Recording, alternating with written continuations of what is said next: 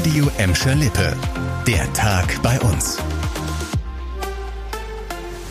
Mit Dirk Hübner, hallo zusammen. Der Krieg in der Ukraine wütet weiter. Bei uns ist die Lage in Sachen Flüchtlinge im Moment relativ entspannt. Das haben uns die Stadtverwaltungen auf Nachfrage bestätigt.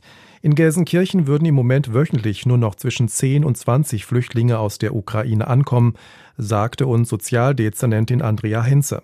Am Anfang des Krieges war die Zahl bis zu sechsmal so hoch. Ähnlich ist die Entwicklung auch in Gladbeck und Bottrop. Derzeit leben in unseren drei Städten rund 3300 geflüchtete Ukrainer.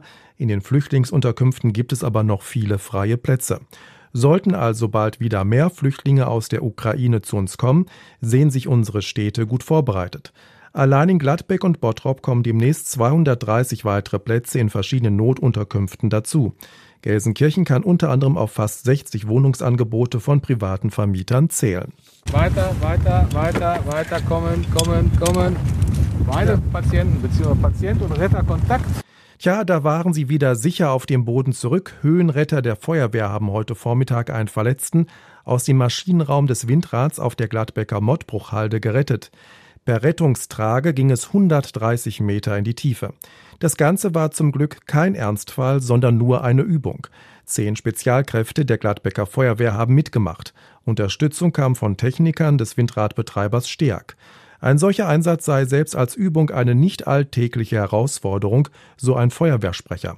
Und diese Herausforderung haben die Einsatzkräfte bei der Übung bestanden. Die neue Schalker Bundesligamannschaft nimmt immer mehr Formen an. Der Aufsteiger hat heute den nächsten Neuzugang gemeldet. Rechtsverteidiger Cedric Brunner kommt von Arminia Bielefeld. Der 28-Jährige hat einen Vertrag bis Sommer 2024 unterschrieben. Auf Schalke soll er die Defensive verstärken und ein wichtiger Baustein auf dem Weg zum Klassenerhalt sein, so der Verein.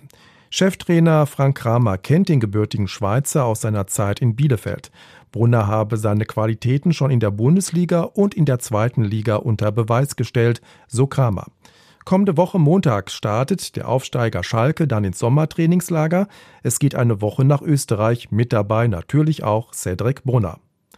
Das war der Tag bei uns im Radio und als Podcast. Aktuelle Nachrichten aus Gladbeck, Bottrop und Gelsenkirchen findet ihr jederzeit auf radio und in unserer App.